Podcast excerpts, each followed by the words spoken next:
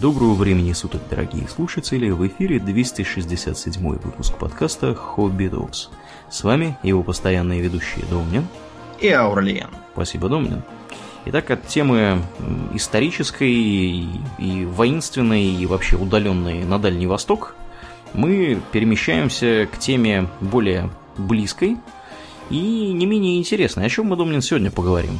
Мы поговорим про некоторые громкие судебные процессы, происходившие за прошедшие сто с небольшим лет, угу. которые оказали серьезное влияние на развитие общества и вообще так сказать, на цивилизацию. Да, вообще судебные процессы это тема довольно любопытная в том плане, что все себе представляют, знаешь, вот эти вот американские фильмы, где там прокурор Objection! говорит... Да, да, да, именно, я хотел сказать, протестую.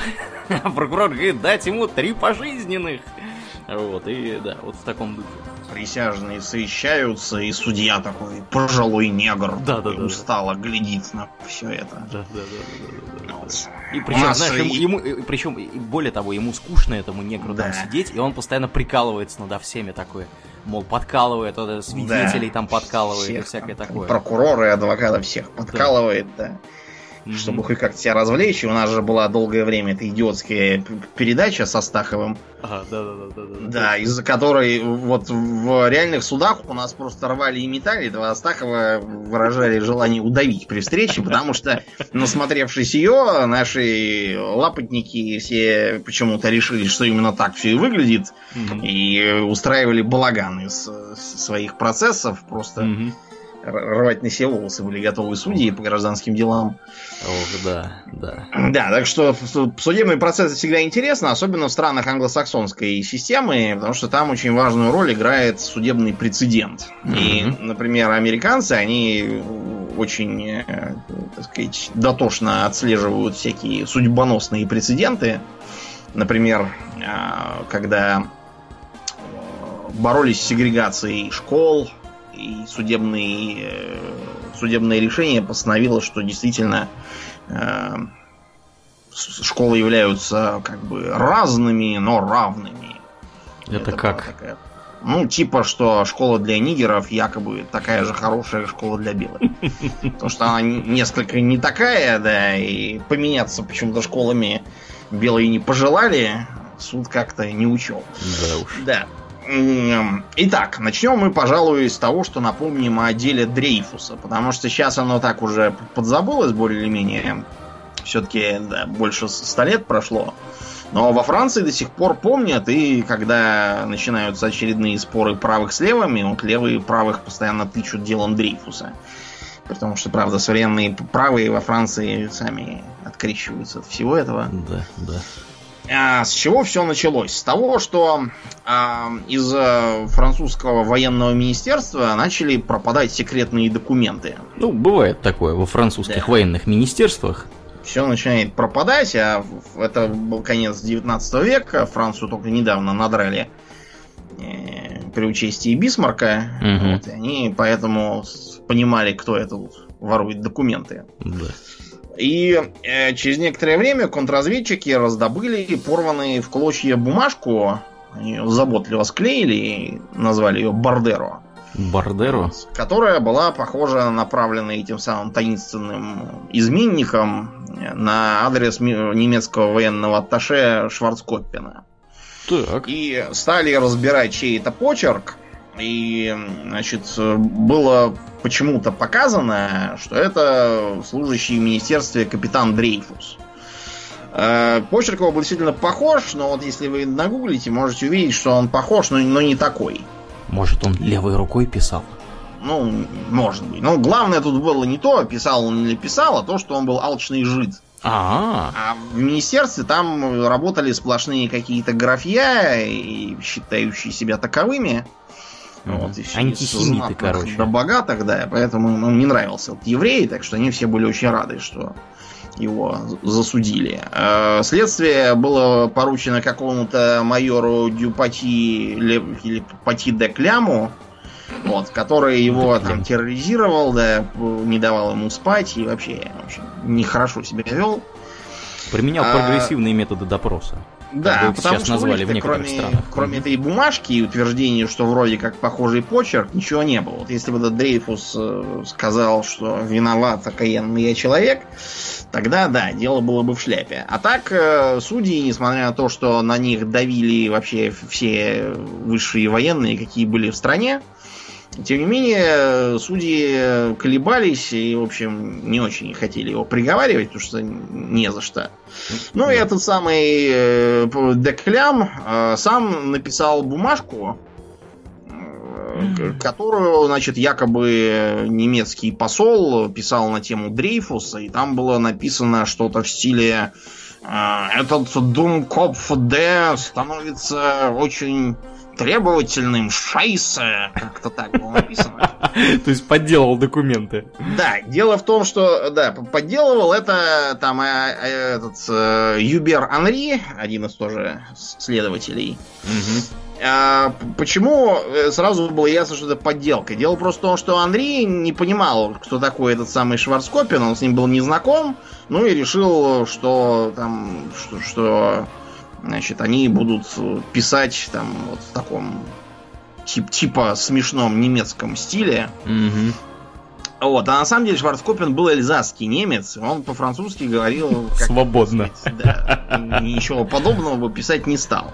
Это было ясно даже дураку. Но э, эта записка стала поводом для того, чтобы Дрейфуса осудить за шпионаж. Его, значит, разжаловали приговорили к гражданской казни, то есть его, значит, осрамили при всем честном народе. И сломали шпагу над головой. Да, сломали шпагу над головой, сорвали погоны, вот, и отправили его на какой-то чертов остров, как, как так называлась каторжная колония, это во французской Гвиане. Вот, то есть его еще и в колонию отправили? Да, то есть его Ничего не просто себе. там в кутузку посадили, его отправили именно в самое гиблое место, где малярия, комары, болото, где долго не заживешься. Это место специально так и называлось э, бескровная гильотина. Прекрасно. Да, там обычно не заживешь. Это какой-то остров там у французской Гвианы, так и назывался, чертов. Угу. Первым, кто э, попытался протестовать это дело, был полковник Пикар. А полковник Пикар пришел э, на должность начальника разведбюро, вот, стал рассматривать это дело и сказал, подождите, а тут есть другой очень похожий почерк, оказывается, у нас угу. в министерстве. Есть какой-то майор э, Эстергази, то есть э, этнический венгер, судя по всему. Это венгерская знатная фамилия. Угу.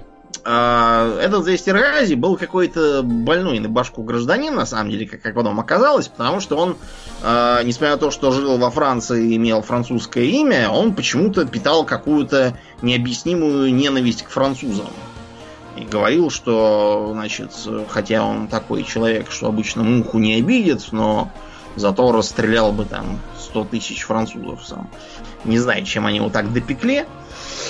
Кроме того, что у него почерк был похожий, у него еще был какой-то очень пространный образ жизни, непонятно на какие деньги.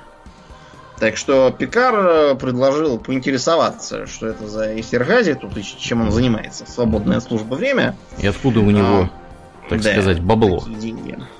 Эм, э, следующим, эм, так сказать, э, что сделал Пикар, это немедленно отправился в Африку его туда перевели от греха подальше, чтобы он тут не выдвигал сомнений в обоснованности правосудия. Угу. То есть, короче, его сослали да, тоже. Его же, ну, не сослали, а как бы перевели на другую работу. Тунис-то был э, этот самый французский, угу. вот, так что его отправили далеко и надолго.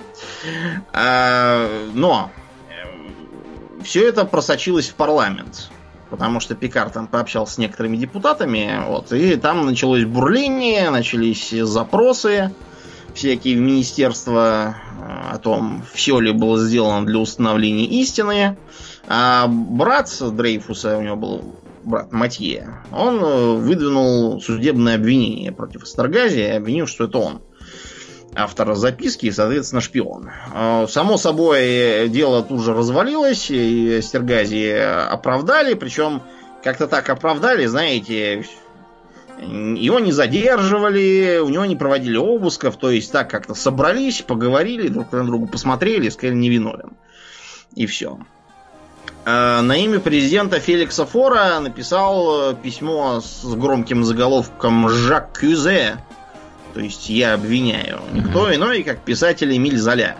Ух ты, а он, а он-то что, возбудился? А он, он изучил вопрос и пришел к выводу, что это гнусная фабрикация, что это военщина тут покрывает собственную некомпетентность. Вот, вешая тут на какого-то еврея свои косяки и совершенно ничего не делая, чтобы предотвратить по-настоящему. Да, а при том, что Эмиль Золя, я так подозреваю, тоже еврей. Правда ведь? Я не знаю, может быть и еврей. У меня вот есть такое подозрение сильное. Сейчас посмотрим. Нет, он итальянец. Итальянец? Он итальянец, у него настоящая фамилия Дзола. Дзола, вернее. Зола, да. Да. Ну как Гарганзола, вот примерно. Гарганзола. Золя это просто такая вот э, галлификация его. Ну, в общем, э, после писания писем э, Золя сам очутился на скамье подсудимых. Вот. Э, и, и в итоге его осудили, даже там присудили к тюрьме, но он там в тюрьму садиться не хотел, поэтому заблаговременно слинял. Его не арестовывали, только он был под подпиской, так что он там быстро свалил.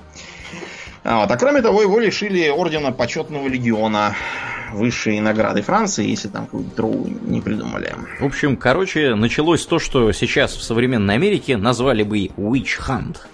Да, Witch Hunt, потому что дело приобрело огромный резонанс. Например, писатель Анатоль Франц э, прислал свой орден почетного легиона обратно. Сказал, сдаю. Что, угу. Да, раз у честных людей тут отнимают ордена, то что же, почему меня-то не взяли? Примерно как э, когда нацисты сжигали книги, там их троллили некоторые писатели. Угу и говорили, а почему меня не включили в списки? Разве я хоть слово лжи написал или какие-нибудь людоедские идеи распространял? Сожгите и мои тоже, чего вы? Чем мои хуже, да. Да, э, во Франции из-за этого резонанса произошла вот, такой, вот такая сильная поляризация общества. То есть э, дело Дрейфуса сразу вот как бы на два лагеря всех разбило. Одни говорили, что правильно, а то развелось тут жидов во всех министерствах. Угу. Вот. А другие говорили, что напротив, это подлая реакционная военщина, и надо всемерно с этим бороться.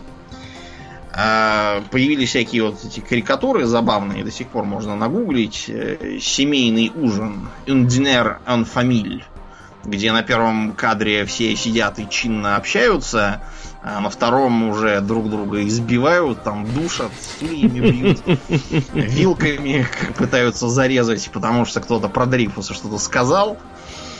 Вот, и там как бы подпись «Давайте не говорить о деле Дрейфуса». Да уж.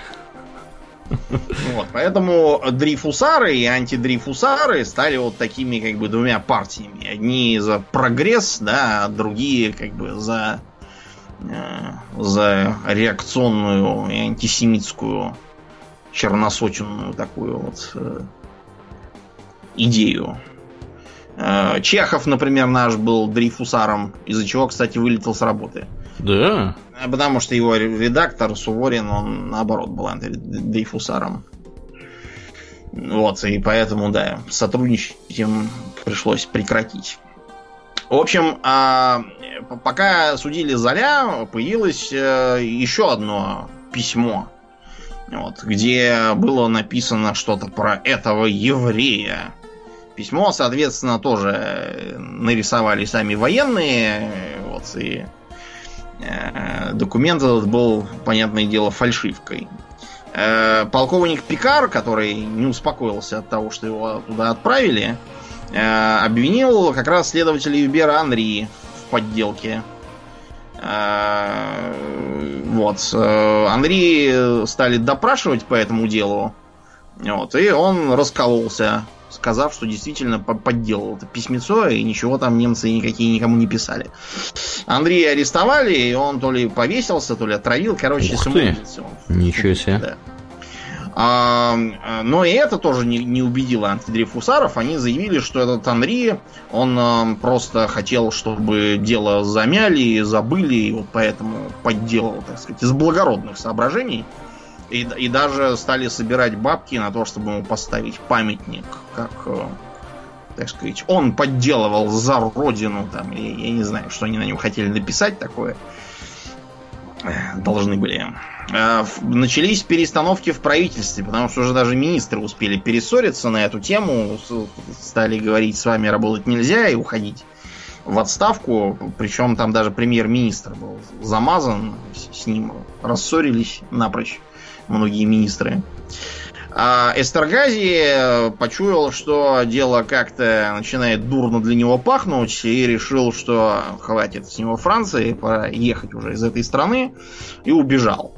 Ну и чтобы всех потроллить, он публично заявил, что действительно это он был шпион, и это он написал ту бумажку, собственно, Пуроную а вовсе не Дрейфус. Какой Но... шутник. И это тоже не помогло ничему, потому что, значит, антидрейфусары сказали, что это все еврейство, оно подкупило Эстергази. Вот. Э, и, и вот он поэтому такую вот э, сделал заявление, а на самом-то деле ничего он, ничего он не делал. Короче говоря, произошла очередная кассация. На сей раз э, было Э, ясно, что дело строится на куче поддельных записок, которые неизвестно кто писал, но уж точно не Дрейфус. Э, истинный виновник уже фактически сам э, себя так сказать, выдал своим побегом и своим признанием. Но пять из семи судей все равно объявили, что Дрейфус был как бы, как бы да, вот смягчающие обстоятельства, есть, э, но он все равно виновен, так что ему вместо пожизненной каторги влепили всего лишь 10 лет. Мелочишка какая. А, а в чем он виновен-то, если, если это не он был? Э, в чем виновен непонятно, потому что даже сам э, немецкий военный Шварцкоппен сам сделал публичное заявление в газетинах, что это Эстергази был его агент, и даже немецкое правительство, уже, видимо, утомившись от этого балагана, Э, написала официальное заявление, что никакого Дрейфуса не знает и вообще да. оставьте в покое человека. Причем, а, об, обрати внимание, да, какие были времена. Они публично признали. И все равно, да. Да, да, да, да. Просто да. плевать. Это цирк с конями, конечно, да. Ну, в общем, э, и только уже в начале 20 века угу. Дрейфус был президентским решением помилован по случаю плохого здоровья. То есть его опять даже не оправдали, его просто выпустили. И только потом так кассационный быть. суд, да, уже воспользовавшись тем, что все участники событий уже успели кто помереть, кто смениться, кто уехать, объявили, что на самом деле он не виноват, восстановили его обратно в должности и даже дали ему почетного легиона, видимо, чтобы как-нибудь этот э, позор с Золя и Францем замять. Вот э, такая вот такой вот получился процесс. И, между прочим, именно э, массовая антисемитская агитация во время суда над Дрейфусом побудила Теодора Герцля э, подумать, что ехать таки надо, да. Да уж. Так что это был вот один из э, таких толчков к мировому сионистскому движению. Сионистскому не в том смысле, в котором... Э, Сионистский заговор. Да, да. А в смысле, что, да, надо, надо уехать просто. Если тут нам не рады, значит, надо просто уезжать. Пора валить из франтяшки, решили они. Да. Из, валить из этой страны. Из фрашки. Да, из фрашки. У нас тоже в начале 20 века э, был свой подобный процесс, так называемое дело Бейлиса. Бейлиса не который ликер. Ликер, да-да-да, да, точно. Я уже, знаешь, так такой, а, Бейлис, м-м, Бейлис бы, я бы сейчас бы выпил, да. Да, что же за Бейлис-то такой? Был такой э, Менахем Мендель Тоевович Бейлис. Таки да. Да, который работал на кирпичном заводе своего друга, тоже еврея, по фамилии Зайцев, но он, конечно, был не Зайцев, а какой-нибудь там другой. Ну, так же, как э, я, например, знавал одного книжника, который явный бухман. Вот, и Кузнецова мы с тобой знали оба, который явный Шмидт. В общем, калька, да, калька прямая. Обычное, да, дело. Калька, да. Ну, так же, как, например, какой-нибудь немецкий рыцарь, э, там, фон Блюм, э, переехав там во Францию на службу, делался Ле Флер. Какой-нибудь средний. Это давнишняя традиция, так многие делают. Да. Э, или вот, например, знаменитый э, фокусник э, Гудини. Он же был не Гудини никакой. Он просто переделал на цирковой манер фамилию Уден, которая, кстати, тоже была не его. Да, ну, в общем, это обычное дело. Этот самый Белис работал на кирпичном заводе в Киеве. Никого не трогал. И никого, да, не трогал, делал кирпичи себе спокойно. Вот, жил он довольно бедно, потому что, несмотря на то, что нормально зарабатывал, э, но у него на шее было огромное количество всяких там теть сов и дядь Борь бесконечных, которых он должен был содержать, такой, та, такой уж обычай. Э, он был такой достаточно ассимилированный мужик, то есть ни, никаких там писов не носил, э, особо не увлекался ничем религиозным, никуда там ехать не хотел, ни, ни в каких э, революционных там, э, типа бунда, например, был такой бунт у евреев левых тогда, в прочих э, организациях не участвовал. И более того, у него даже была хорошая репутация среди черносотенцев. Например, когда в 905-м в Киеве был очередной погром, вот, э, к нему пришли черносотенцы и сказали, что, так сказать, он хороший, они его бить не будут. Но э, ему не повезло из-за того, что именно рядом с заводом в пещере был обнаружен э, играющими детьми э, труп 12-летнего Андрея Ющинского, пропавшего. Ничего себе. Да. Э, труп был покрыт большим количеством, почти полусотни колотых ран, нанесенных какой-то заточкой. Потерял большое количество крови, и, э, значит, э, рядом были его вещи, лежавшие. Вот. И э, оказалось, что он был убит утром 12 марта 1911 года, сразу после того, как э, исчез по дороге в школу. Там газета, что ли, была окровавленная рядом? У него в руке зажата? Или как Нет, они это узнали? Дело, дело в том, что у него в желудке был борщик, который он кушал. Угу. На завтра. Да. Да, она, надо вам сказать, что э, обстоятельства совершенно не благоприятствовали тому, чтобы находились убиенные мальчики. Был очередной политический кризис. Потому что у нас же сделалась парламентская монархия и без пяти минут демократия, была же Дума угу. у нас. Но Дума оказалась какая-то не такая, как рассчитывало царское правительство. Вот, в нее все время избирался кто-то не тот в больших количествах как не пытались с этим э, всякие устраивать э, комбинации, типа многоступенчатых выборов для крестьян, каких-то там привилегий для дворян и тому подобного, чтобы там были кто надо. Э, у правых постоянно в Думе были всякие неприятности, частично из-за того, что их идеи в обществе начинали терять популярность, частично из-за их собственной э, тупизны и неполитичности что они там в основном скандалили и никакой позитивной программы не предлагали. А, если кто не знает, черносотенцы это такой зонтичный термин для большого количества разнообразных э, общественных организаций, типа Союза русского народа, Союза Михаила Архангела. Вот в Киеве был такой двуглавый орел, который объединяли э, правых э, таких вот реакционных, без всяких там Э, без всяких окрас, они сами себя называли, что они реакционеры. Э, сторонников э, всяческой консервации, отмены всякого там ущемления самодержавия, там, поборников православия и тому подобного. Антисемитов там поголовных и так далее. Там были самые разные люди, современные сторонники их идей стараются в них зачислять там всех подряд, начиная от Льва Толстого, вот, и кончая Иваном Павловым, это дело очень туманное, потому что, повторяю, это зонтичный термин. То, что какой-то там Иван Павлов состоял в каком-то союзе, не означает, что он ходил с палкой и бил евреев и поджигал их лавки. Вот. А, да. Из-за этого периодически э, недовольство э, пытались канализировать на евреев, сделав их э, что-то у нас Скажу. уже это, как вторая история, и все евреев ну, обижают. Время, время вот такое было, да, с евреями. Не лады какие-то были. Вот, и э, по этой причине э, популярен среди общества был так, называемый кровавый навет. То есть э, довольно бредовое обвинение еще средневековое о том, что евреи убивают христианских младенцев, ну или вообще там людей не евреев, угу. чтобы добыть их кровь и подмешать ее в мацу съесть ее. Потому что маца сдобнее становится, да, видимо, от, от, от крови, да, видимо.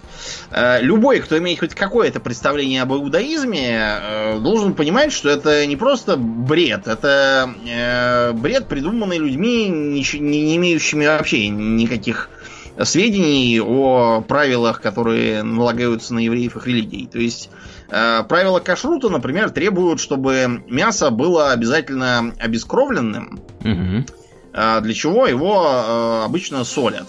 Ну, раньше солили, сейчас, может, еще что-то придумывают. А, этому же посвящено и специальная методика убиения животных.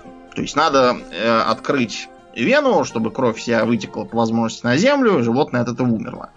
Если, допустим, животное там убивается электротоком, там, или, не знаю, кувалды его по башке бьют, или там душат, как вот, э, допустим, народы севера оленей душат, э, они режут. Э, это все не кошерное, это нельзя, потому что там кровь, потребление крови, это как бы, видимо, древний запрет на потребление крови, как потребление души. Ну, потому что древние же видели, что если из кого-то вытекла кровь, то он, несмотря на то, что вроде почти не ранен, но он умирает. Угу. Сделали вывод, что кровь это неспроста. Все логично. Это, как бы его сущность истинная. Потреблять чужую сущность это гнусное колдовство, из-за тебя, из-за тебя может вселиться дух. Вот так мыслят многие э, примитивные племена сейчас, и, видимо, что-то такое легло в основу правил кашрута. Так что никакую, никакую кровь, ни в какую массу евреи даже и в мыслях не, не имеют вкладывать. Более того, например, религиозные евреи э, стремятся работать э, физически, там, не знаю, копая Э, огород, допустим, это для них гораздо лучше, чем работать в какой-нибудь там ужасной лаборатории, где всякие там нечистые жидкости в колбах, вот, анализы там всякие сдают куда. Для них это вообще смерть. Вот, так что кровавый навет полная ахинея, тем не менее, для людей, озабоченных юдофобией, это очень удобная была мысль, так что довольно быстро начали появляться, вот прямо на похоронах этого Ющинского, появляться всякие листовки, вот, о том, что мальчик замучен жидами, бейте жидов, изгоняйте их, не прощайте пролития православной крови. А в газете, которую издавали в Киеве черносотенцы, значит, опубликовали фотографию мертвого Ющинского. Вот, призывали помянуть э, убиенного, значит, мальчика. И призывалось, значит, христиане, берегите своих детей. 17 марта начинается жидовский пейсах. То есть, видимо, имеется в виду, что убийства начнутся в промышленных масштабах. Да, да. Для пейсах. Ну, конечно, пейсах, мацу надо готовить. Все логично, да. Да, то есть предполагалось, что это ритуальное убийство. А надо вам сказать, что вообще э, идеи ритуальных убийств периодически всплывали в разных регионах. Это не обязательно было против евреев. Был случай, когда против каких-то то ли мордвинов, то ли, в общем, каких-то финно-угорских э, товарищей где-то там угу. на севере тоже выдвигалось что-то такое. На самом деле там просто нашелся какой-то труп, который им подкинули их соседи, вот, которые были с ним в плохих отношениях, хотели им отомстить таким образом. Да. А, значит, э, следствие проводившееся постоянно меняло э, следователей, там постоянно одного отстраняли, э, некоторых арестовали даже. Вот, потому что они начинали вместо того, чтобы евреев выискивать, они вместо этого начинали рыть совсем не в ту сторону. А рыть было куда? Э, дело в том, что на этой, в этой округе находился такой криминальный квартальчик, э, некой Верой Чеберяк. Она у них была такая мамка. Как бы. Так. Значит, Вера Чеберяк э, у себя держала притон, скупала краденое. Вот, э, вокруг нее постоянно терли всякие уголовники. У нее был сводный брат, какой-то тоже ранее судимый авторитетный урка. В общем, очень подозрительная была такая картина. И э, считается, что поскольку э, Ющинский вокруг них там постоянно терся, вот, э, они могли быть в это как-то завязаны. Но э, попытки рыть в эту сторону наталкивались на постоянные одергивания со стороны э. Вот тут, кстати, такой интересный момент, то что этот самый двуглавый орел возглавлял не какой-нибудь там седовласый антисемит, а молодой такой с усишками студент Голубев.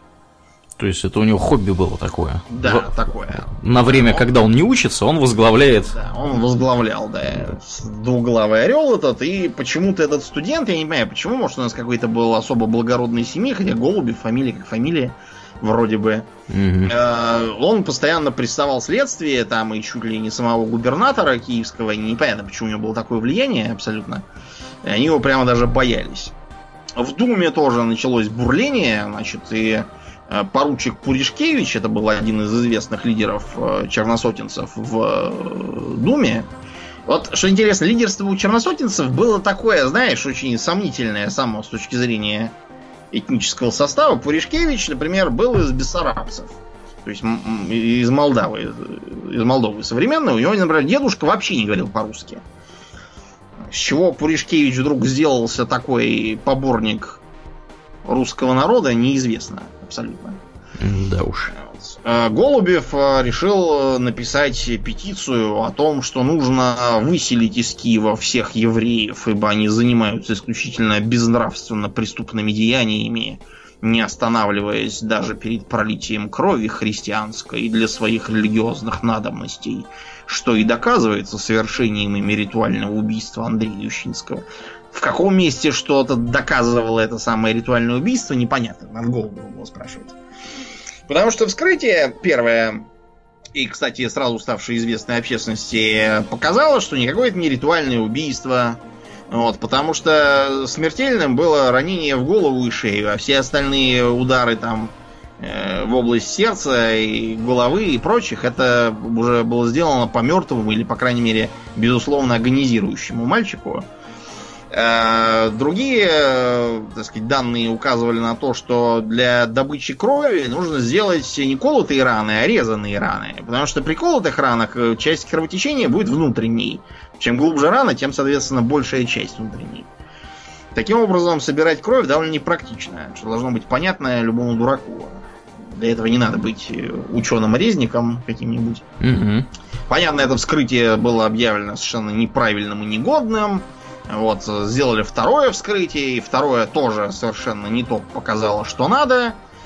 Никакое оно там не ритуальное, так что со вскрытиями пока решили подзавязать.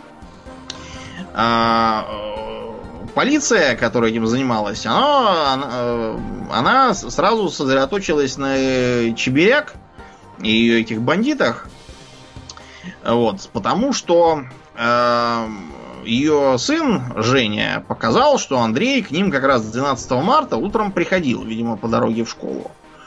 А потом он почему-то сказал, что не видал э, Ющинского 10, целых 10 дней до убийства и вообще не приходил он туда.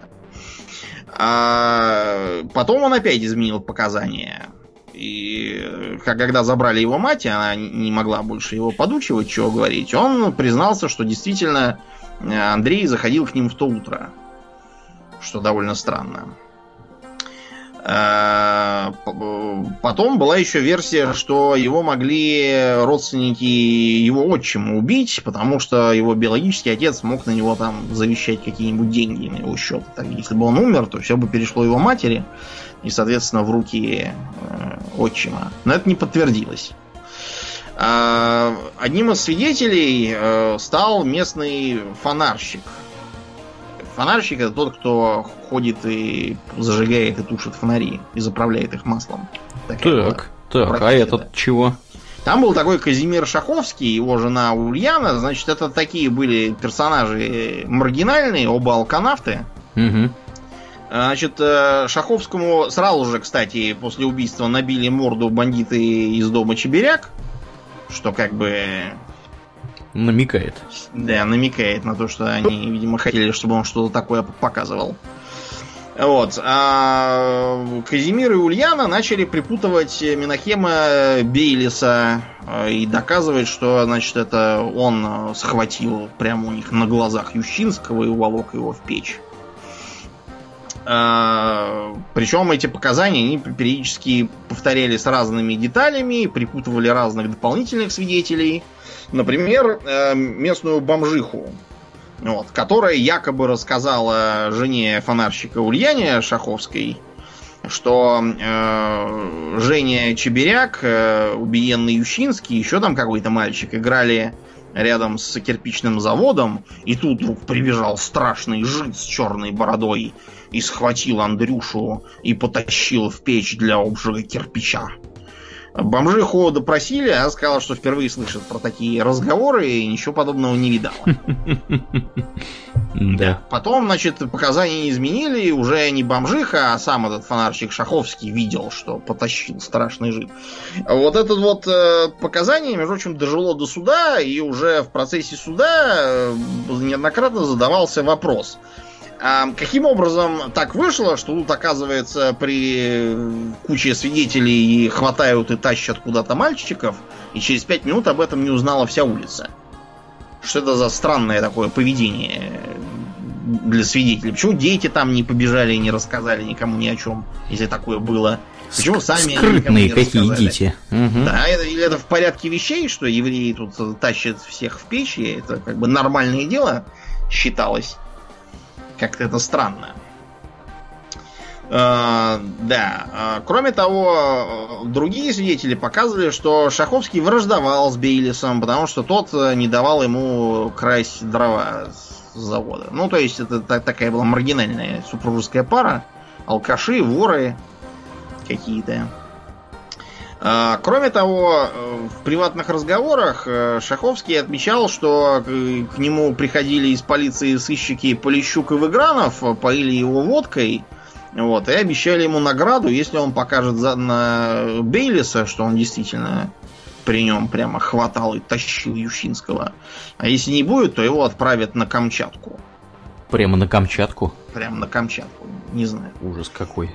Значит, следом показания дал э, некий Казаченко. Казаченко был мелкий жулик, который сидел вместе с Бейлисом в камере и постукивал. Значит, что ему Бейлис дал записку, где говорил, что вот этот вот Казаченко мне сильно помогал в камере. И вот если он там тебе попросит денег немного, то дай ему, типа, награду. И, э, так сказать, э, узнай, кто на меня показывает, потому что я вообще не понимаю, что происходит, ну и так далее. А Казаченко, э, вместо того, чтобы отнести записку по адресу, э, сдал ее в полицию и сказал, что помимо этой записки Беллис ему еще дал устные указания отравить двух свидетелей, фонарщика Шаховского и э, сапожника Наконечного с погонялом лягушка. И, значит, деньги вот эти, которые ему должна была дать жена Бейлис, это было именно на приобретение яда и расходы брала на себя вся еврейская нация. Ну, в общем, вы поняли, вся еврейская нация э, по всему миру скинулась деньгами, чтобы отравить э, алканавта и сапожника. Прекрасно. Других э, направлений расходов у еврейской нации нет, только вот алкашей травить всяких. Да.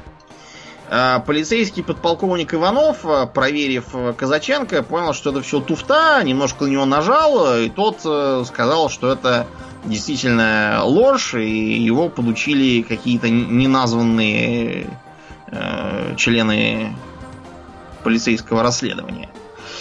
Подполковник Иванов э, рассказал об этом газетчикам, рассказал другому видному черносотенцу Шульгину, который, кстати, был э, уверен в том, что Биллис никого не убивал, что это банальная уголовка. Один из немногих черносотенцев, который за него вписался. Его тут же стали троить свои же. Э, тем не менее, показания Казаченко фигурировали как типа ценная улика против Бейлиса. А, после того, как забрали Веру Чеберяк, ее муж Василий объявил, что за неделю до того, как было совершено убийство, а, к Белису приехали из-за границы некие зловещие евреи И, и это вот были раввины и чуть ли не цадики. Цадики это такие духовные лидеры у хасидов. Крутые раввины. Да, это были, в общем, знаменитые раввины мирового еврейства, которые приезжали специально, чтобы совершить кровавый ритуал. Так. Да. Эм, понятно, что помимо тех, кто придерживался антисемитских и антибейлисовских взглядов, были их противники. Такие, например, как Короленко, знаменитый писатель, он участвовал в деле. Э, подключились и некоторые известные адвокаты, такие Коробчевский, известный тогда адвокат. Э, Маклаков тоже был. Марголин известный был, киевский адвокат. Коробчевский, Маклаков, по-моему, из Москвы были. А, тут же э, такой еще нашелся свидетель в пользу Бейлиса, как э, Павел Мифле, этнический француз. Он был любовник Чебиряк и имел с ней очень э, непростые взаимоотношения. Сперва она ему плеснула в морду кислотой. А какой?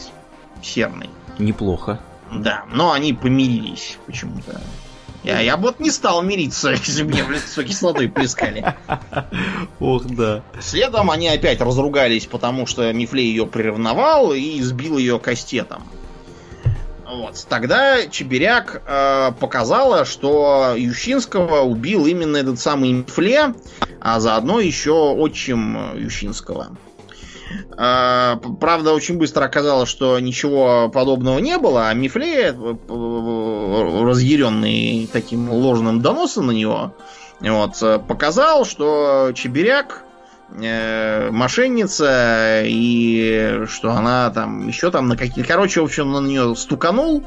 В результате делать из чебиряк невинную православную женщину жертву жидовской клеветы стало довольно трудно. А Потом э, к расследованию на, так сказать, э, стороне невиновности Бейлиса подключился бывший полицейский следователь Красовский, которого как раз за то, что он недостаточно усердно разоблачал жидов, угу. по этому делу ранее выгнали из полиции, он очень хотел восстановиться. Вот, поэтому он стал через э, своих агентов, так сказать, уже неслужебным образом э, копать и обнаружил правда, это не удалось никак подшить к делу, поскольку это было неофициально все, что э, Ющинский действительно был вхож в дом Чебиряков, а там в банде, так сказать, урки шулера э, начали волноваться, что у них была череда провалов. Э, саму Чебиряк замели, когда она пыталась краденое кольцо кому-то сдать. Э, четырех воров там арестовали, э, обыск проводили. И, в общем, они решили, что Э, это все Ющинский на них стучит. Вероятно, связано это было с тем, что, поссорившись с сыном Веры Чебиряк Женей, Ющинский пригрозил, тот, тот, тот, кстати, Женя сказал, что расскажет его матери, что он школу прогуливает у них. А Ющинский сказал, «А я в полицию стукану, что у вас тут воровская малина. Вот. И они решили, точно, это все он, оказывается, был виноват. И решили его погасить за это. Э, считалось, что основным, э, так сказать, э, организатором был вор Рудзинский, а помогали ему Сингаевский и Латышев. Рудинский как раз придумал, что чтобы это как-то замаскировать под ритуальное убийство, надо его подтыкать шилом и спрятать в пещере рядом с еврейским кирпичным заводом, потому что тут будет двойная выгода. Во-первых, от себя отвести подозрения, а во-вторых, когда будет еврейский погром, можно будет здорово пограбить там в процессе. Потому что еврейские погромы устраивали следующим образом.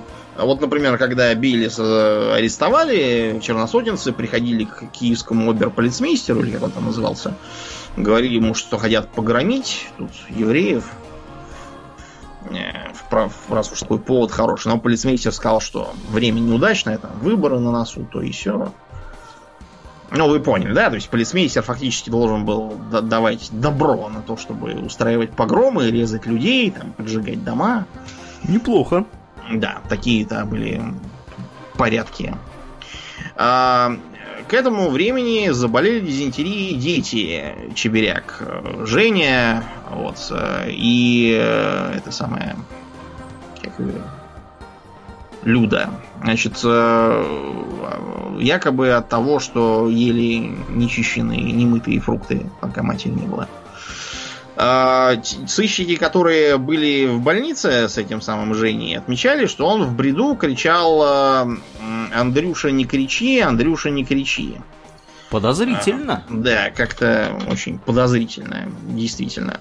Кроме того, э, странно вела себя сама Чебиряк. Вместо того, чтобы оставить тяжело больного в больнице, чтобы его там лечили, она чем-то настояла на том, чтобы увезти его домой, где он властью Божию уже и помре. Как удобно. Да, так что все это выглядело как попытка приморить своих же детей, чтобы они не разболтали там ничего такого Э, сам судебный процесс был оформлен вот по высшему разряду. Настолько высшему, что про самого Белиса на нем периодически забывали, что он там вообще есть, и обращали внимание строго друг на друга. Э, был привлечен в качестве гражданского обвинителя известный антисемит Шмаков.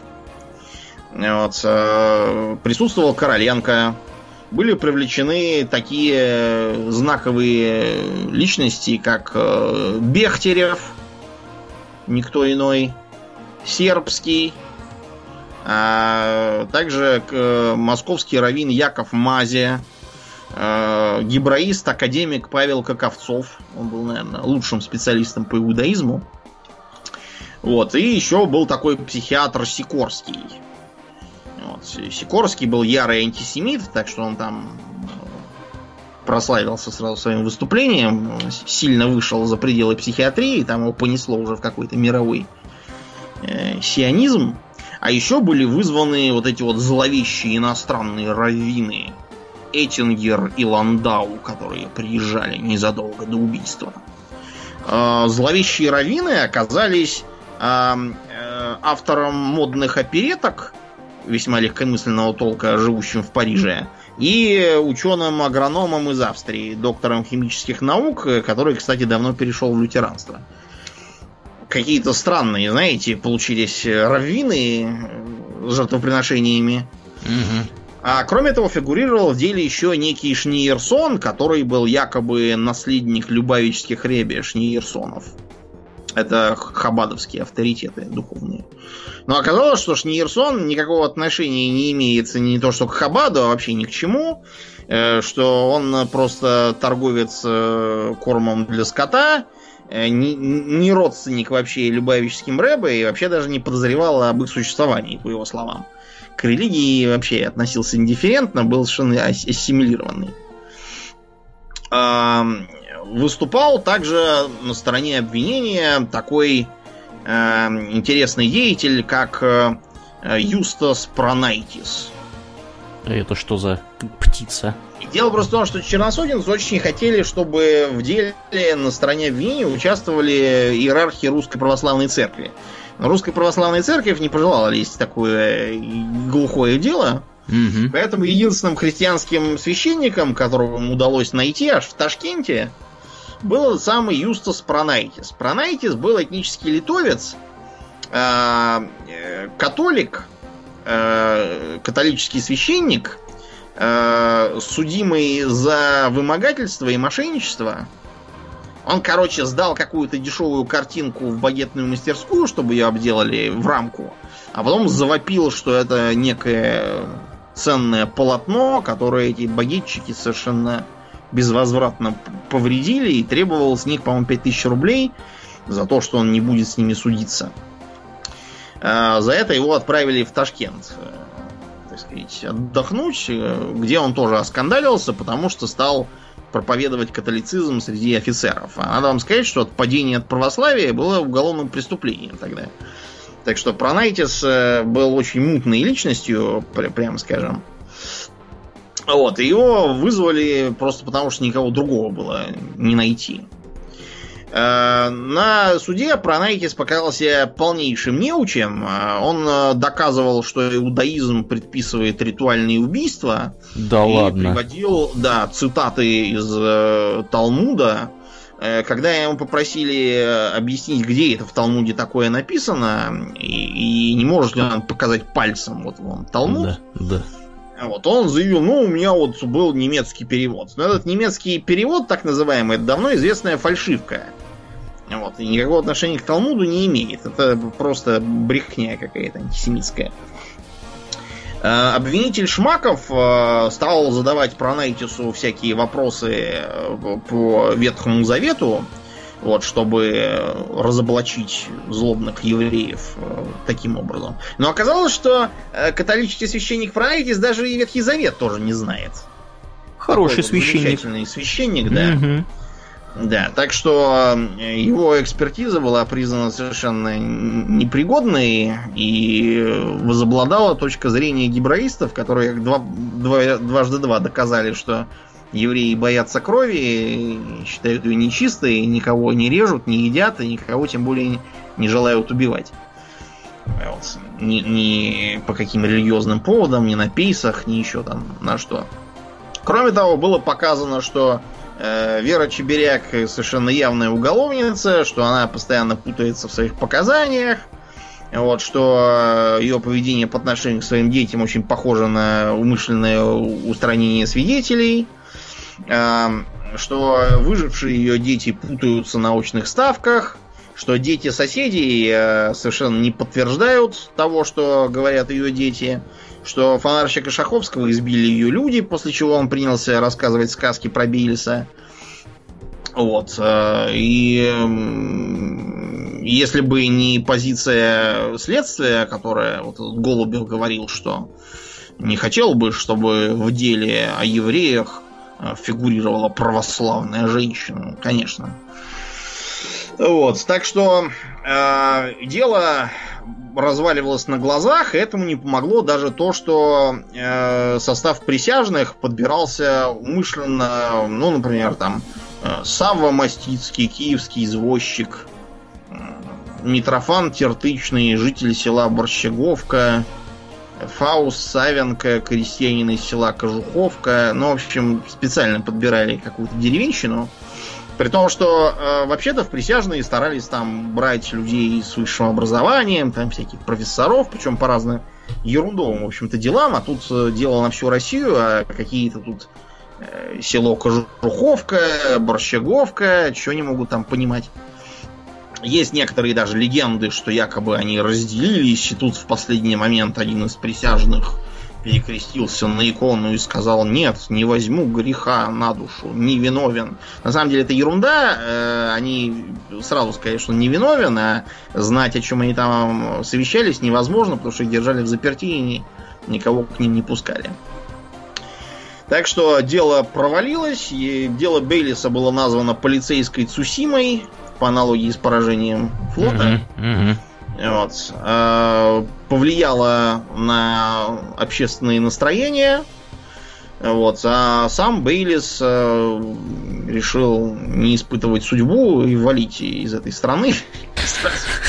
Да, он сперва уехал в Палестину, потому что было проще, а потом переехал в США. И даже написал книжку, которая все это э, описывала.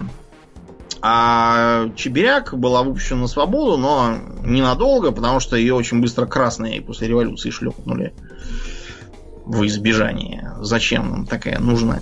Угу. Да, вот э, такая получилась, э, такой получился процесс. Но не, не только в Европе и у нас э, бывали идиотские знаковые процессы. В США в 25 году произошел так называемый обезьяний процесс в штате Теннесси. Так, обезьяну судили, что ли? Нет, судили учителя местной школы Джона Ти Скоупса за нарушение э, закона Батлера штата Теннесси. Значит, закон Батлера запрещал э, преподавать в государственных школах теорию эволюции. Эван и как? Да, дело просто в том, что был такой конгрессмен Батлер, он был э, из фермеров, глава там какой-то э, Всемирной организации Ассоциации христианских фундаменталистов. Сейчас с такими названиями вряд ли даже в штате Теннесси да уж. можно снискать популярность, но тогда это считалось, что фундаментализм это очень хорошо. Угу. Вот. А он э, в штате старался ввести всевозможные законодательные запреты на преподавание эволюции. Э, Причем это ему удалось под, под закон подписал даже теннисовский губернатор. При этом, э, во-первых, Батлер сам ничего не знал ни про какую теорию эволюции. Единственное, что его подвигло на эти действия, было то, что, значит, дети приходили из школы с уроков там естествознания и говорили, что в Библии, оказывается, какая-то чепуха написана. Вот, а на самом деле все не так. Это его возмутило, потому что как это, как это чепуха? Запретить такие вредные уроки в школах. А губернатор подписался, чтобы привлечь избирателей вот примерно такого толка, то есть э, реднеков, теннисийских фундаменталистов. А, а свои соображения он на самом деле не поддерживал, но он все это успокаивал тем, что никто реально не будет э, э, этот закон выполнять. То есть, чтобы он выполнялся, нужен был чтобы кто-то обвинил там школу государственную или конкретного учителя в том, что он что-то там преподавал не то, с очень сомнительными перспективами судебными, поэтому губернатор подписал. Но э, помимо реднеков и фундаменталистов в Америке уже был э, Американский союз за гражданские права такой. И этот союз занимался наоборот лоббированием того, чтобы такие законы э, были признаны неконституционными. Все усложнялось тем, что англосаксонское право там прецедентное, поэтому, чтобы что-то признать неконституционным, нужен судебный процесс, который э, и тот или иной результат можно будет вынести там на решение Верховного суда, и вот тогда уже там все завертится. Поэтому а, они решили устроить такую провокацию они объявили, что будут э, за свои деньги защищать в суде кого угодно, кого обвинят в нарушении Батлеровского акта. Эм, с стороны сторонников этого запрета на теорию эволюции тоже были подобные соображения, потому что их не устраивало, что закон не выполняется реально. Им тоже нужен был показательный процесс. Так что э, собрались Э, сторонники и противники. И, Уникальная общем, ситуация, да, да. Такая вот. Значит, и э, цитата такая. Та, э, та, в положении на сегодняшний день закон не выполняется. Если вы победите, он будет выполняться. Если мы победим, закон будет отменен. Так сказать, выигрышная ситуация и для вас, и для нас. Если выиграем. А, был назначен, так сказать, основным за коперщиком 24-летний учитель Скоупс. Э, учитель математики и естествознания в Дейтонской э, средней школе. Э, почему он в это полез? Считается, что он хотел привлечь внимание общественности и поднять хайп вокруг этого самого Дейтона, который переживал не лучшие времена. Вот, и, видимо, хотел там привлечь внимание к проблемам населенного пункта. Значит, Скоупс подбил своих же учеников на то, чтобы они на него стуканули, трое, вот, что он им э, преподавал э, эволюцию, как они это сказали, monkey бизнес. Значит, это идиома, означающая э, дураковаляние, как бы, по, по-английски. И вот из-за этого процесс стали называть monkey, monkey case, monkey process, monkey trial. Обезьяний процесс. Хотя вообще-то правильнее было бы говорить ape trial, потому что ape это именно антропоморфные обезьяны, а monkey это вот эти вот мартышки там всякие, бегающие по веткам в Бразилии, качающиеся. Хульманы из Индии всякие. А чтобы отстаивать, э, так сказать, э, закон Батлера, э, был призван достаточно знаменитый в округе персонаж – который три раза, по-моему, баллотировался в президенты. А, э, известный адвокат, хотя, правда, он уже 30 лет к тому времени занимался судебными делами, по имени Уильям Дженнингс Брайан. Вот. А на стороне э, защищающийся был привлечен э, тоже известный адвокат Дерроу. Вот он был как раз из этой шайки за гражданские права. Э, дело привлекло к себе большое внимание газетчиков. Там был такой газетчик Менкин, Генри, вот, который э, частично компенсировал расходы на судебную защиту, чтобы ему можно было про все это писать. Значит, первоначальная позиция защиты была в том, что закон Батлера нарушает, э, во-первых, права самого учителя как человека, а во-вторых, э, нарушает его академическую свободу и таким образом является антиконституционным. Вот, его надо отменить. Суд сразу занял позицию про батлеровскую и последовательно не позволял привлекать э, свидетелей защиты и экспертов. Единственным, кого разрешили привлечь, это доктор Метков, зоолог из университета Джона Хопкинса. Все остальные были вынуждены прислать свои письменные э, сказать, экспертные заключения для рассмотрения в суде. Э, судья Ролстон был совершенно явно нацелен на обвинительный вердикт, вот, и периодически у него с адвокатом Дэрроу выходили столкновения, и даже Дэрроу пришлось перед ним один раз извиняться, чтобы он ему не влепил э, неуважение к суду и уголовное дело в его адрес. Да. А самым интересным было э, столкновение между Брайаном и Дэрроу.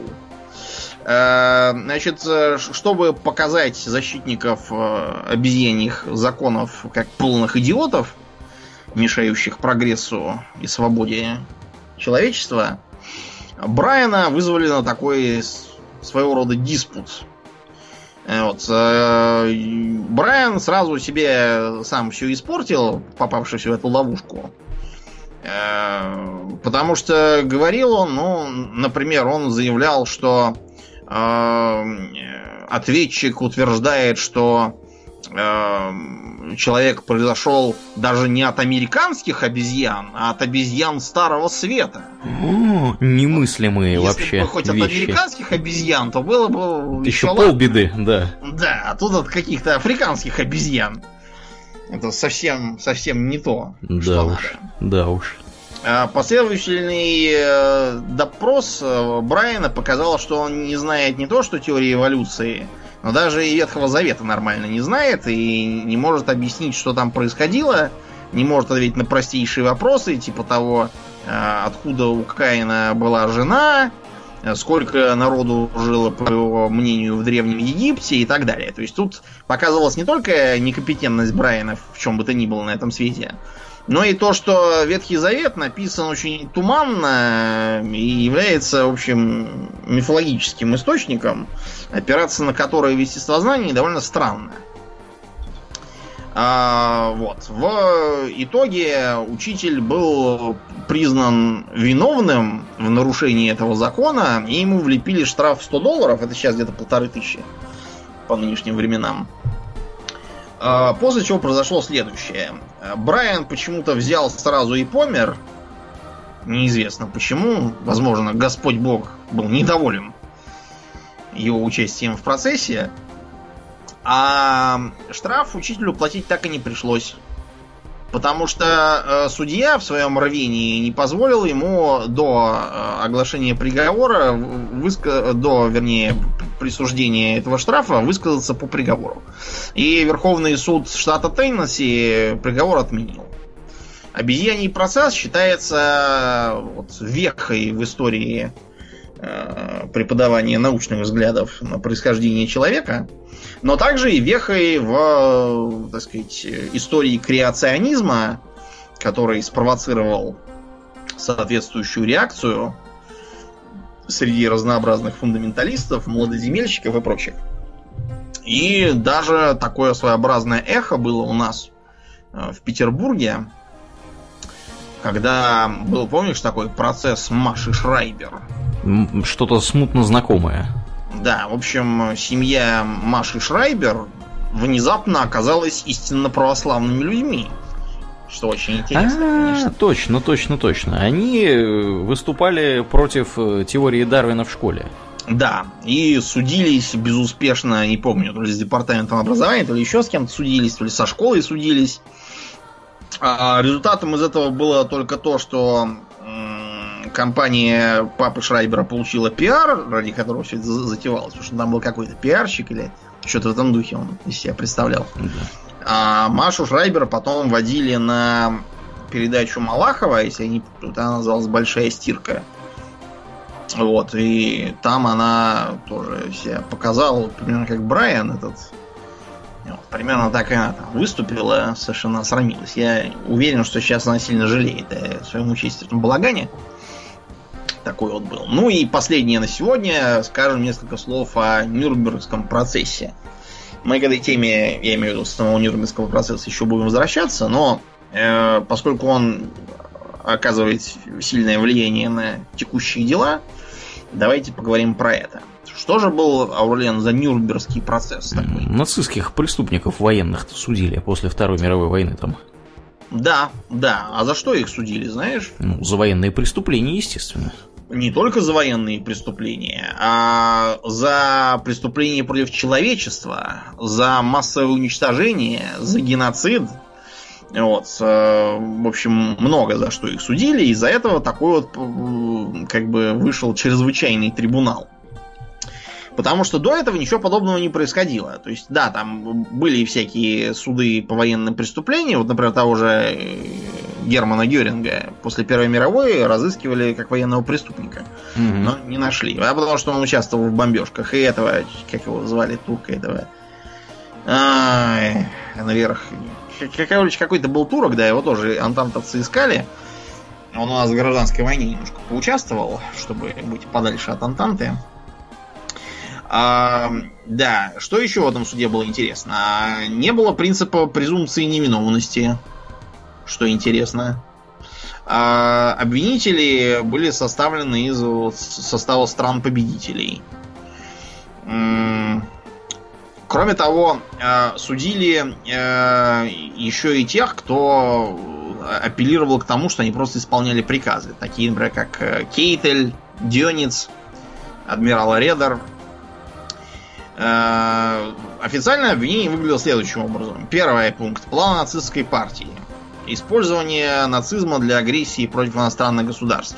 То есть это был практически первый случай, когда сам по себе агрессия и развязывание агрессивной войны э, объявлялось ненормальным чем-то, чем-то плохим. Угу. Агрессивные действия против Австрии, Чехословакии и Польши, мы об этом недавно рассказывали. Агрессивная война против всего мира. Э, потому что действительно был так или иначе втянут в войну весь мир. Э, вторжение на территорию СССР и нарушение пакта о ненападении, а также сотрудничество с Италией и Японией агрессивная война против США. Э, дело просто в том, что с Италией и Японией там отдельные были трибуналы. Ну и вообще много было разных трибуналов еще и после Нюрнберга. Судили, например, многих сотрудников этих лагерей смерти. Вот, и отдельно их судили. Или, например, американцы, по-моему, еще до этого в Италии э, у них был десант какой-то, и десантников расстреляли по приказу Гитлера, и, в общем, генерала, который непосредственно руководил, они американцы расстреляли сами. Без всяких Нюрнбергов сами его под, под трибунал отдали. Второе преступление против мира. Все обвиняемые разные другие лица. Дело просто в том, что многие не попали туда, как тот же Эйхман, которого потом нашли. Борман, которому заочно вынесли приговор, но он долго считал, что он скрылся куда-то там в Латинскую Америку, но в 70-е годы обнаружились подходящие кости, провели сложные анализы, выяснилось, что Борман, похоже, того. Под мостом инвалидов он обратил внимание, что со всех сторон русские, путь отрезан, и раскусил ампулу с цианистым калием. А, следы разбитого стекла были обнаружены вот рядом с костями, так что, видимо, это он и есть. Гитлер, само собой, застрелился и раскусил ампулу с цианистым калием. А, Геббельс э, с женой отравил всех своих детей и сам убился. А, этот, как его звать? Эм, ай, память отшибла. А, Гиммлер, да-да-да. Гиммлер был схвачен э, советско-американским патрулем, там просто наши эти самые были, не американским, а британским патрулем, и э, был взят потому, что он э, имел совершенно новые документы на имя какого-то Хитцингера. А кто это ему такие новые документы выдал в обстановке полного развала? И За раздра... несколько лет войны, да. Да, подозрительно это все. Так что Хитцингера очень быстро стали прессовать. Он потребовал, чтобы его отвели фельдмаршалу Монгомери, его стали обыскивать, потребовали открыть рот, он отказался, сжал зубы и тут же свалился. Кончился Гиммлер. Третий пункт. Военные преступления, убийства и жестокие обращения с гражданским населением на оккупированных территориях в открытом море. Это э, вопрос к адмиралам. Э, к Дюницу и Редеру, которые своим приказом запрещали брать э, на борт э, с потопленных вражеских судов э, людей, потому что считала, что это типа как бы чревато, опасно. Угу. Запрещали подлодкам так делать, потому что это потребовало бы всплыть и создавало ненужный для них риск, так что пусть, пусть лучше враги тонут. Ну их. К чертовой материям. А, да. А, потом... Куда я, куда я его потерял? А, вот. А, увод гражданского населения оккупированных территорий в рабство или для других целей. Действительно такое было. В рабство многих угнали, как наших, так и поляков, в общем, остарбайтеров. Э, клеймили их и продавали на таких базарах специальных. Чтобы они работали на всяких фольварках, заводах там вообще. Убийство и жестокое обращение с военнопленными и военнослужащими стран, с которыми Германия находилась в состоянии войны, а также лицами, находящимися в плавании в открытом море. Э, периодически начинаются разговоры о том, что вот э, Сталин злой не подписал конвенцию об обращении с пленными, поэтому вот так вышло. Э, так говорят люди, которые не читали эту конвенцию. В конвенции не написано, что те, кто ее подписал, подпадают под ее действие. Конвенцию напи- написано, что те, кто ее подписал, сами должны так делать со всеми, неважно, подписавшими или не подписавшими. А Германия ее подписывала. Так что вопрос тут не к Сталину совершенно. Бесцельное разрушение больших и малых городов и деревень, опустошение, неоправданной военной необходимостью. Да, действительно, много чего разрушили, как у нас. Вот, например, Москву предполагалось превратить в огромное озеро и из гранита поставить такой монумент типа символизирующий победу над СССР. Э, этот гранит, кстати, до сих пор можно лицезреть у нас тут в Москве. Э, мы немцев пленных заставили этим гранитом здание в центре облицовывать. Можно до сих пор посмотреть. Хороший гранит, кстати. Ленинград тоже предполагалось разрушить. Сталинград, не знаю, предполагалось или нет, но факт то, что разрушили все, что стояло и, наконец, германизация оккупированных территорий. Знаешь, что такое германизация, Аурлиен? Страшусь представить, что это. Это значит, что местное население там надо по большей части приморить, а э, на его место привести германских колонистов, которые получат там себе э, наделы и поместья, а вот выжившие местные будут на них это все обрабатывать, будут крепостными. Угу. Это, это называется германизация. Понятно. Геноцид, короче. Ну, да, такой. С последующим заселением своими. Да. Четвертый пункт преступления против человечности. Обвиняемые проводили политику преследования, репрессий и истребления противников нацистского правительства. Бросали в тюрьму людей без судебного процесса, подвергали их преследованиям, унижениям, порабощению, пыткам и убийствам. Да, так что, э, как видите, натворили много чего интересного. Угу. А, всего было проведено свыше четырех сотен слушаний. А, на них, э, между прочим, э, обвиняемые всячески тянули время. Как ты думаешь, почему они тянули время? Не знаю, почему. А, дело просто в том, что тогда было становилось ясно, что отношения между СССР и западными союзниками необратимо портятся. Угу. И они лелеяли мысли, что, может быть, сейчас начнется война, и окажется, что, в общем-то, они все правильно делали-то. Да. Вот, и их всех выпустить, это даже, может быть, на службу поставят какое-нибудь там марионеточное проамериканское правительство. Угу. Ну, ну. Может быть, как как-нибудь так. Вывернуться хотели. Хитрые да. какие. В общем, кто там был из э, сказать, знаковых персонажей? Э, крайне слева, если на фото посмотреть, обычно сидит э, Герман Геринг. Значит, Геринг был номер два фактически в нацистской Германии. У него, конечно, под конец войны начало шататься под ним кресло, потому что, во-первых, его Люфтваффе профукали морской лев, то есть операцию против Британии и британского королевского флота. Во-вторых, они э, вместо того, чтобы организовать воздушный мост э, окруженному Сталинграде по улицу, протеряли 500 самолетов и ничего все равно не сделали. А, в-третьих, он а, даже для нацистской Германии как-то уж слишком заворовался, а разжирел чудовищно. На него какие-то немыслимые мундиры парадные шили. Вот, белые с золотом и кучей орденов, а в своих особняках и замках он просто целый склад устроил всякого награбленного на оккупированных территориях. Всякие там картины, статуи, чуть ли там не золотые зубы, выдранные у трупов. Да, и против него яростно интриговали Борман и все остальные, указывая, что его разложение позорит рейх. Угу.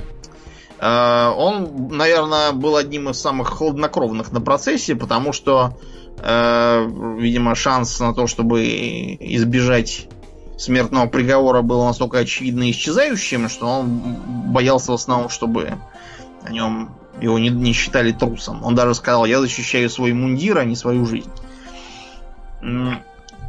Рядом с ним был Рудольф Гесс.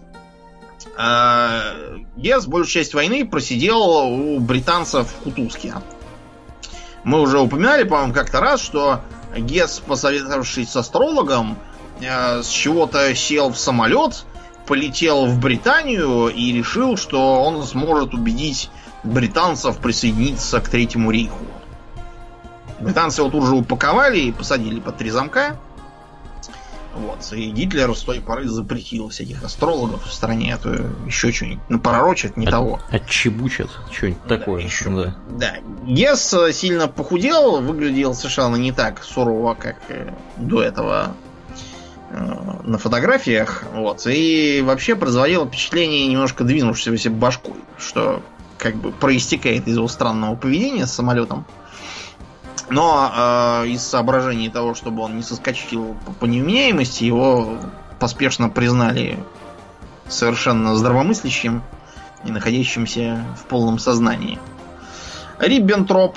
Э, Риббентроп весь суд делал э, вид, что страшно огорчен произошедшими неприятностями. Угу. Вот, и ничего подобного не хотел. А когда ему говорили про то, что а вот вы же ездили там по Восточной Европе к сателлитам и требовали срочно решать еврейский вопрос везде. Он говорил, я не помню ничего такого, и физически да. это всего отбрюхивался. Я не я, не ездил. Да.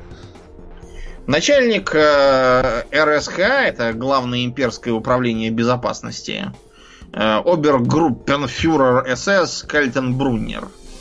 Э, он как бы замещал Гиммлера, отравившегося, потому что он был сразу следом за ним в СС, СС. Так что ему вменялось вот то, что творили СС. Истребление людей, лагеря смерти, потому что лагерями смерти заведовали как раз Тоттенкопф ССовцы. Есть мертвая голова. Mm-hmm. Рядом сидел Розенберг, это имперский министр по делам восточных территорий.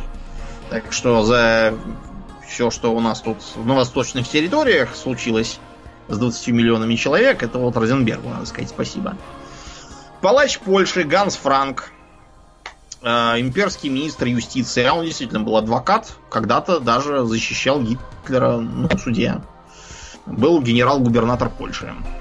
Э, он, как юрист, давно уже мысленно вынес себе смертный приговор, так что сидел и не дергался. Видом, да. И даже посмеивался немножко. Э, Вильгельм Фрик. Фрик это такой, знаете, был э, мастодонт нацизма. Он еще до того, как Гитлер пришел к власти, заседал в Рейхстаге от нацистов. Вот, был главой МВД. А, он занимался разработкой и исполнением расовых законов, всяких там программ умерщвления, решения еврейского вопроса, Юден Фрай и все остальное. Это вот фрик. Юлиус Штрейхер, Гаулейтер СС.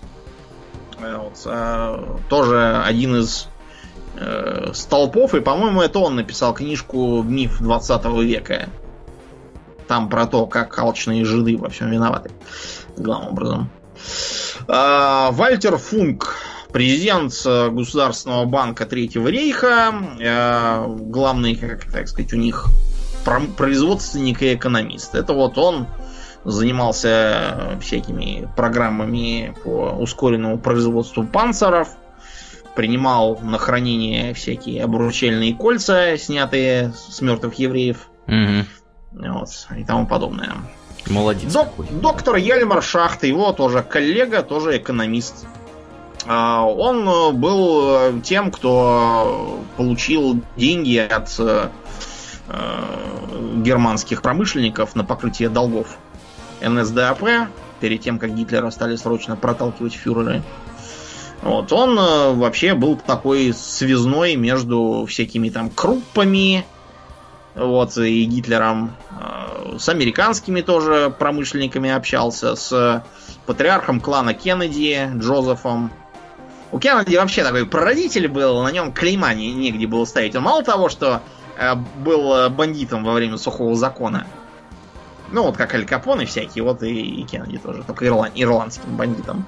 Вот, он еще общался с представителями посланцами Гитлера и рассказывал, что, значит, правильно, надо всех жидов истребить, и в Америке тоже всех истребим. Да. А, с Фордом, кстати, тоже контактировал. Форд то написал книжку про зловредную сущность еврейства и все, разоблачал их.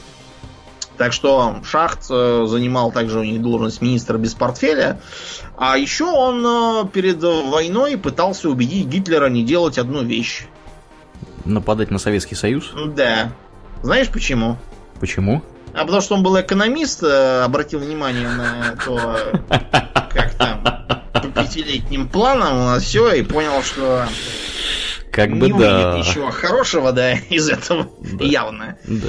Но не послушали доктора Шахта им совершенно напрасно. Да. Э, Бальдур фон Ширах тоже очень интересный такой персонаж. Про него можно хоть отдельный выпуск записывать, что он был ясно ненормальный и, и при этом большой тролль. Э, он у них был главой Гитлер-Югенда, а также присматривал за порядком на территории аншлюсированной Австрии.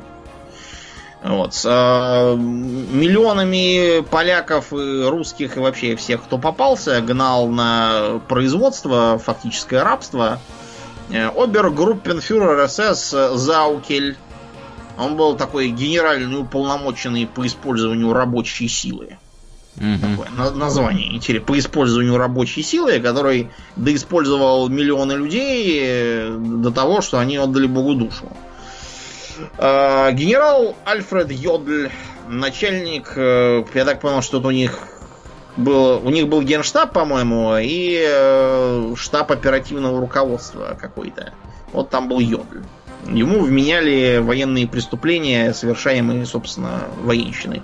Э, туда же отправился и Кейтель вместе с ним. Кейтель пытался вякать, что он не виноват, что это просто дали приказ что он ничего такого не хотел и вообще был подневольный, но это ему не помогло. А, Франц фон Папен.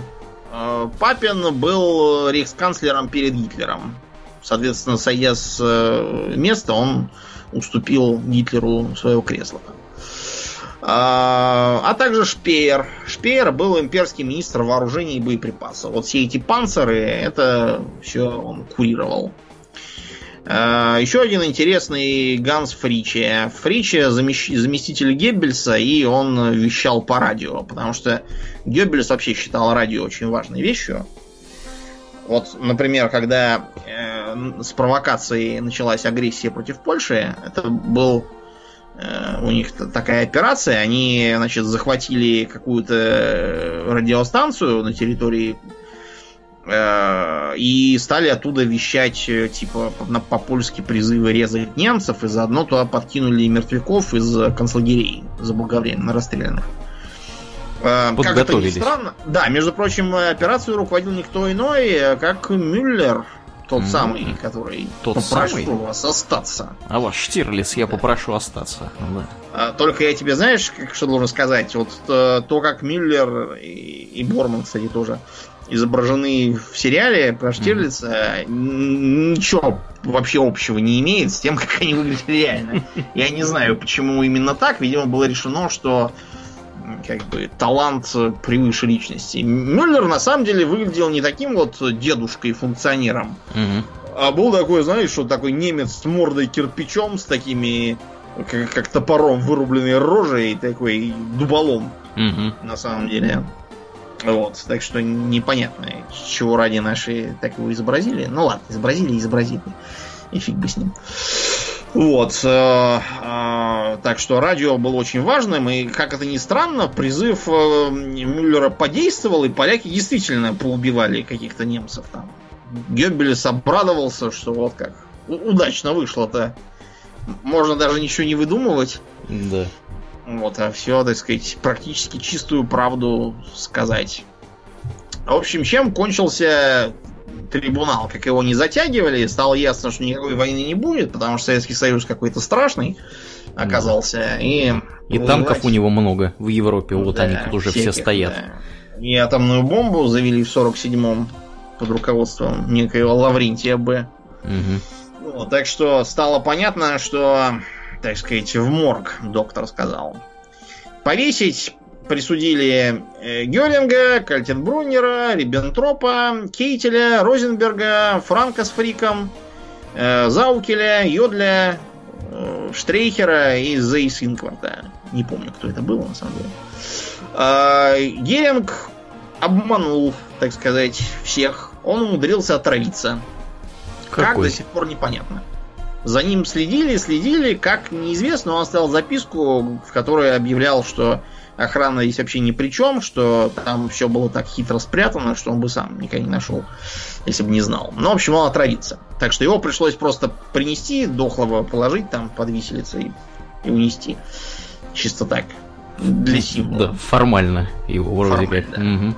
Вот, а остальных э, взяли, вот, привели в зал, где играли в мячик до этого. Вот, поставили там э, висельцы такие, три. И э, там две были, так сказать, оперативные, одна запасная, если там сломается что-нибудь. Вешали просто по одному, но чтобы все было побыстрее, там пока один висит на одной, второго уже заводили, вешали на другой. Вот, потом первого снимали, вводили какого-то третьего, вешали тоже. А, все это было понятно при свидетелях, все было сфотографировано, все расписали, что действительно э, именно, именно тех, кого надо, повесили, никто никуда там не убежал, никого не подкупил. Повешенные тоже никакого. расписывались. Нет, повешенные уже все, не расписывались.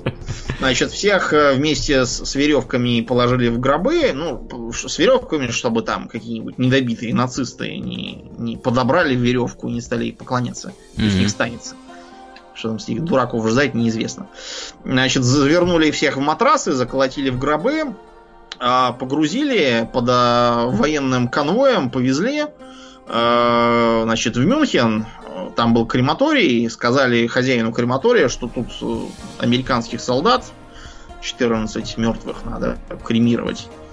Несмотря на то, что мертвяков там было 11, э, про 14 сказали специально, чтобы он не догадался и не понял, кого будет кремировать.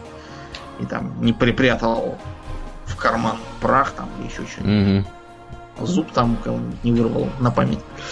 Да. Э, в общем, их сожгли Э, при этом, перед тем, как сжигать, э, гробы опять раскрыли, опять все освидетельствовали, все победившие стороны расписались, что ничего там по дороге не подменили. Вот. И а, когда сожгли, положили в общий контейнер пепел, погрузили в самолет, самолет взлетел, и пепел раскидали куда-то по ветру. А, просто, понимаете, некоторые люди не понимают, как выглядит прах э, от кремации, и думают, что его можно как в кино так вот пустить э, по ветру. Он довольно тяжелый. Его можно только, не знаю, там, выйти в поле и раскидать его в сторону. У нас в Москве для этого используется, собственно, река Москва. Выходим на мост и сыплем в реку.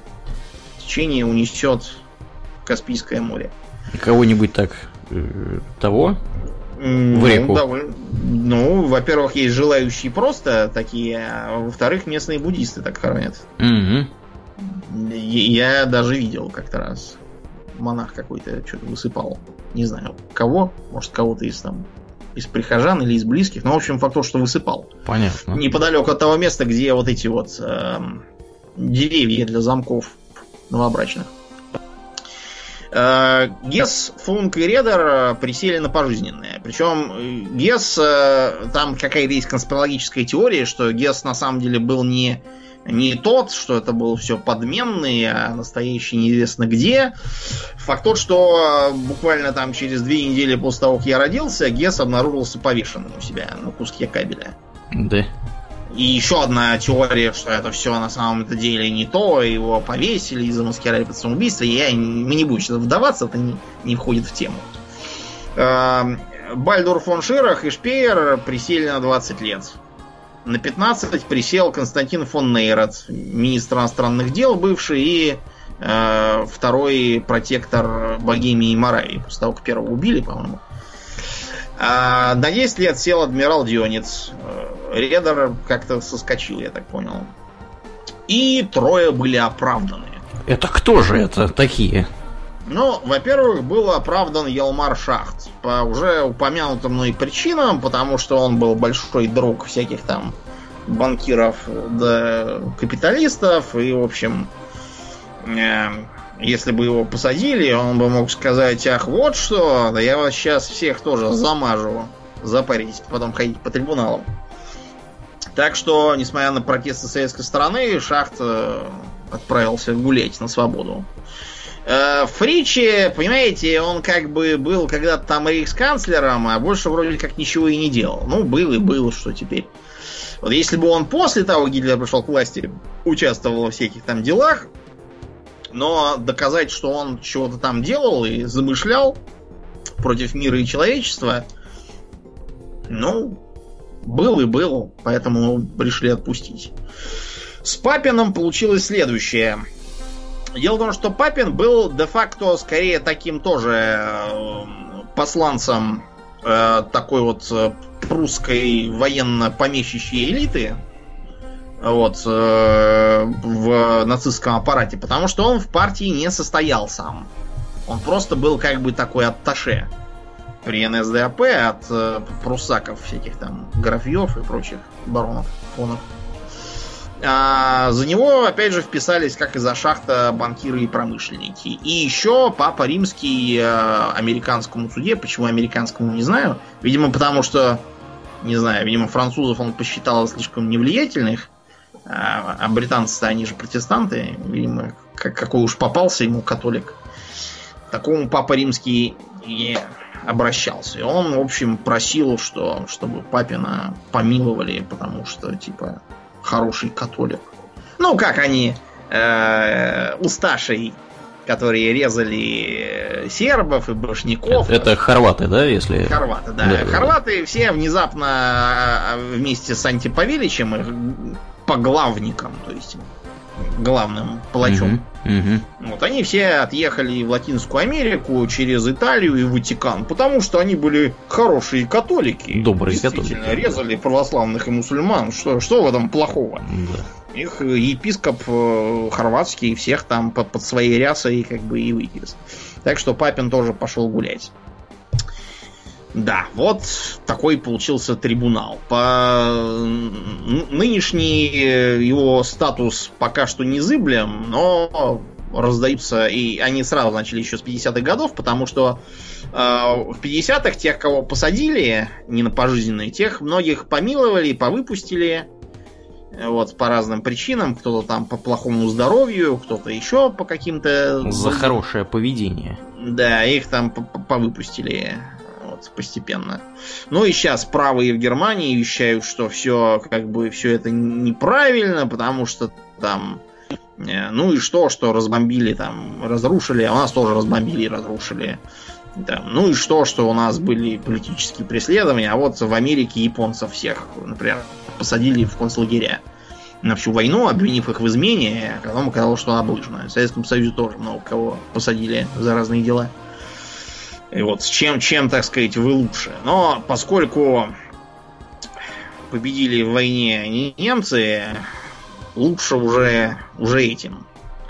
Поэтому Нюрнбергский трибунал это вот фундамент для послевоенного устройства Европы. Один из столпов Ялтинско-Потсдамской системы, ныне действующий, а также, кстати, прародители всяких там гаагских трибуналов. Вот. Mm-hmm. Да, их, кстати, нейтральность тоже довольно сомнительная местами. Вот такие вот были процессы. Почему-то во всех процессах как-то замазаны евреи у нас вышло в этот раз. Да. Как- как-то так. Либо как обвиняемый, либо хотя бы наоборот, как, как истцы. Вот и мне, мне такое, знаешь, есть нехорошее ощущение, что люди нас сейчас послушают и начнут э, опять думать про какие-нибудь сионистские заговоры. Да, что мы Вот. получили. Либо, либо мы участвуем в сионистском заговоре, либо мы участвуем против сионистского заговора. В общем, Ну, подожди, если мы участвуем, то хвалили Машу Шрайбера, а мы не хвалили. а она э, как бы из этих, да? Из, Я не знаю. Что-то не... Из я мировой закулисы Может, она, конечно, из выступает. немцев, из каких-нибудь. Не знаю. Да, да, прекрасно, прекрасно. Ну что, и на этой позитивной ноте, да, Да. будем, будем закругляться, наверное. Давай. Да, как обычно, мы благодарим всех наших подписчиков э, у Дона Патреона. На этой неделе особенно благодарны мы Регине, Александру и Весте Звездочкиной. Спасибо вам, ребята, огромное за вашу поддержку. Если кто-то вдруг не в курсе, кто такой Дон Патреона, это замечательный товарищ, который помогает нам, э, так сказать, оплачивать счета этого подкаста. Вот, э, силами людей, которые приходят и подписываются. Ну, Ну да. соответственно, за это они получают разные ништяки, вроде после шоу, вроде выпусков экстра и э, разных других э, приятностей, мелких и не очень. В частности, у нас тут э, есть чатик в Дискорде, в котором у нас прямо огненные темы в последнее время какие-то происходят. Вот, э, так что, если, если вы хотите присоединиться, идите скорее к Дону Патреона и заносите ему денег. Если вы слушаете нас в iTunes, мы настоятельно просим вас оценить наш подкаст в iTunes. Это здорово помогает нам попасть в подкастоприемники к другим людям. Ну и э, если вы еще не в нашей группе ВКонтакте, по какой-то загадочной причине, приходите туда. Э, vk.com slash Э, У нас там тоже интересное, разное происходит. Ну, а на сегодня у нас действительно все. Мы будем плавно переходить после шоу. А это был 267 выпуск подкаста Хобби Токс, и с вами были его постоянные ведущие Домнин. И Аурлиен. Спасибо, Домнин. Всего хорошего, друзья. Пока.